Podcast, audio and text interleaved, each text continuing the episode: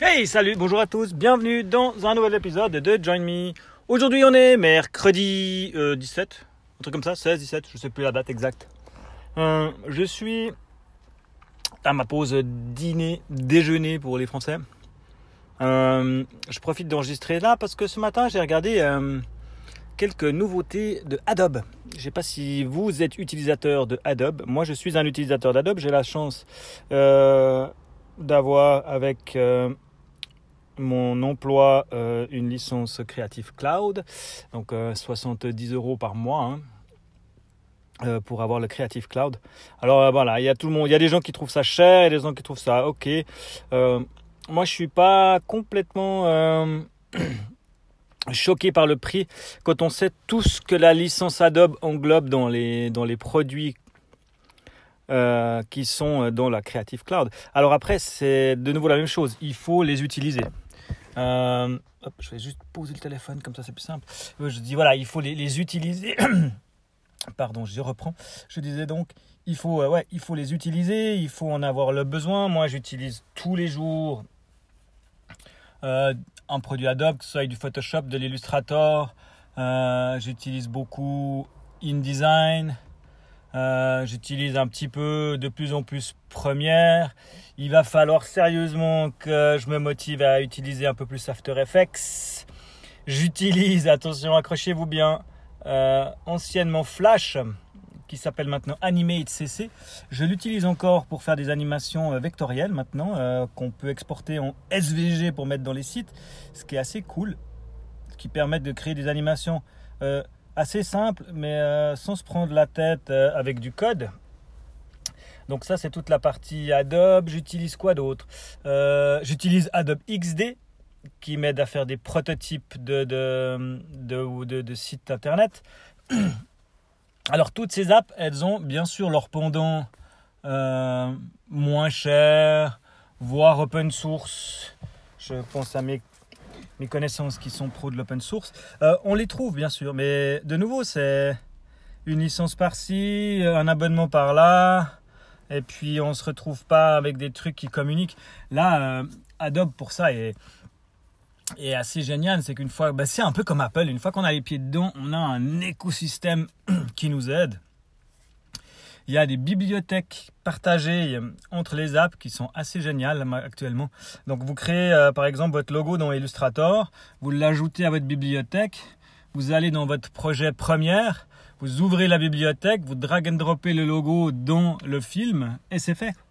Il n'y a pas d'import de machin, de trucs compliqués. Et ce qui est fun avec ça, c'est que si par exemple vous, euh, vous avez importé ce logo dans le film alors là, une fois qu'on l'a importé, on peut lui dire euh, de casser ou pas le lien avec l'objet qui est dans la bibliothèque, si on doit le modifier puis qu'on veut pas qu'il se modifie ailleurs. Ou alors, on, garde ce lien. Et puis, typiquement, euh, moi, ça m'est arrivé dans mon dernier projet première. Euh, j'avais des titrages à faire, tac, tac, tac. Je fais mes titres dans Illustrator. Je les mets dans la bibliothèque. Je les remporte dans le premier. Et puis, ben, euh, petite dédicace à Marion qui m'écoute sûrement. Euh, j'avais une faute d'orthographe dans mon titre. Et ben là, je retourne dans Illustrator, enfin, je double-clique sur l'objet, il me l'ouvre dans Illustrator. Je modifie mon texte, j'enregistre et paf, il se modifie partout où je l'ai utilisé dans première. Et j'ai pas euh, de manip à faire d'import, d'export, de, remplacer le fichier et des choses comme ça. les seules choses que j'utilise pas de la suite Adobe, je dois dire, c'est euh, Dreamweaver, les trucs comme ça, les builders de sites que j'utilise pas. Alors ça, voilà, j'utilise pas. J'utilise bah, pour les podcasts. Quand je fais du podcast en vrai, j'utilise aussi Audition. Bah, dès le moment où on a Adobe, ça serait bête de ne pas utiliser la panoplie qu'ils nous offre. Et puis là, bah, il y a eu cette semaine Adobe Max. C'est la conférence. Euh, c'est la keynote d'Adobe euh, où ils présentent les nouveautés et les trucs comme ça. Euh, si vous êtes utilisateur d'Adobe, je vous conseille d'aller regarder les vidéos de l'Adobe Max. Alors c'est quelques conférences d'inspiration, ouais, la création vient de blablabla. Alors ça c'est toujours la même chose. Il y en a qui trouvent leur compte, moi je trouve pas toujours mon compte là-dedans. Mais par contre, euh, il y a quelques experts qui viennent montrer les nouveautés pour chaque app et puis les petites choses qu'ils ont fait de nouveau pour euh, l'utilisation des apps et des choses comme ça. Euh, et il y a plein de trucs super cool, euh, les nouveaux outils de détourage, les remplissages automatiques euh, dans Photoshop, des, trucs dans Illustrator qu'on demande depuis des mois, des années, qui sont mis à jour, la prévision dynamique maintenant des, des, des, des, des, masques de fusion, enfin tout plein de trucs que si vous utilisez un petit peu Photoshop, vous verrez que ça vous simplifie la vie. Et puis ils ont des nouveaux programmes qui arrivent tous les jours. Là, ils ont un nouveau programme qui s'appelle, euh, je ne sais plus comment, qui s'occupe de la 3D. Euh, typiquement pour faire du branding, euh, vous avez toute une, une bibliothèque d'objets, genre une tasse à café. Vous la prenez, vous la posez sur la scène, vous lui dites sur cette tasse à café, je veux mon logo. Il va matcher le logo avec la forme de la tasse à café, tac, tac, tac, changer la couleur, exporter le fichier en PNG, en JPEG, en ce que vous voulez, en vidéo 3D euh, interactive directement sur le net à partager avec votre client et vous lui montrer le branding de sa future tasse à café. Enfin, c'est vraiment, il y a des trucs comme ça qui sont hallucinants, euh, qui marchent plutôt bien.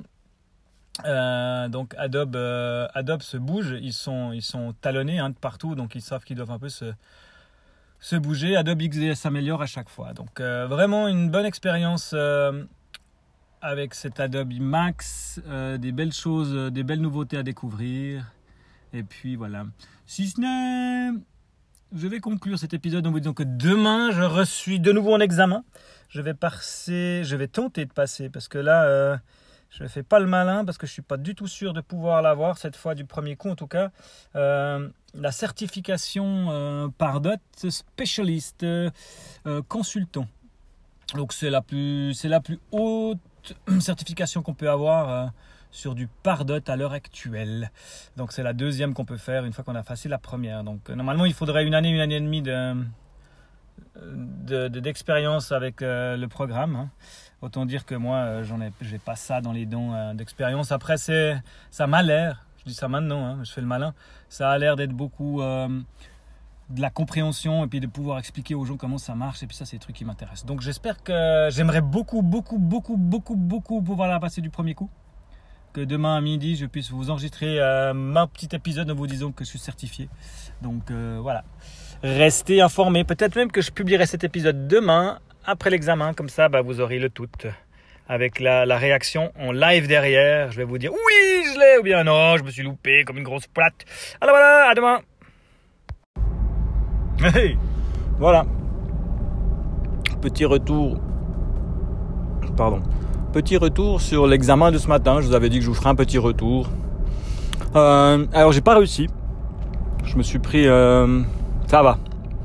C'est pas dramatique il y a 65 questions hein, dans l'examen.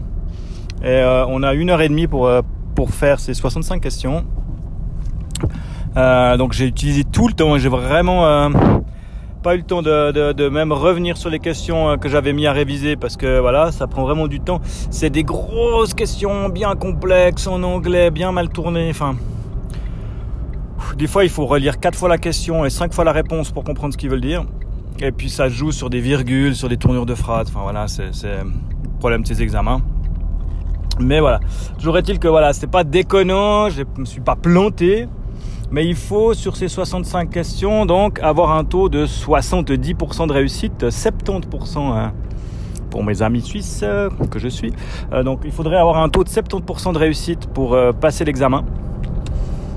Et puis le problème qu'il y a, bah voilà, c'est qu'on peut pas savoir ce qu'on a fait faux. Donc on reçoit à peu près euh, des taux de réussite dans différents euh, postes. On dit voilà, vous êtes à 75% ici, 65 euh, ici, 25 ici, 30 ici. Mais on ne sait pas exactement ce qui a été fait faux, donc c'est toujours difficile de se corriger et puis de, réviser. Toujours est-il que j'ai été inscrit pour repasser la semaine prochaine. J'espère l'avoir, ça me ferait vraiment de plaisir de pouvoir le passer. donc je vais réviser, j'ai quelques vidéos à regarder, quelques trucs, mais il n'y a rien de vraiment explicite pour réviser ça. il faudrait vraiment plus de pratique de mon côté euh, dans le, programme, mais j'ai juste pas le temps de pouvoir faire la pratique que j'ai besoin de faire pour passer cet examen. Donc voilà, je vous tiendrai au courant la semaine prochaine si ou pas je suis euh, certifié euh, par d'autres consultants. Voilà, voilà, c'était tout pour cet épisode de Join Me. Je vous dis à bientôt et puis à plus.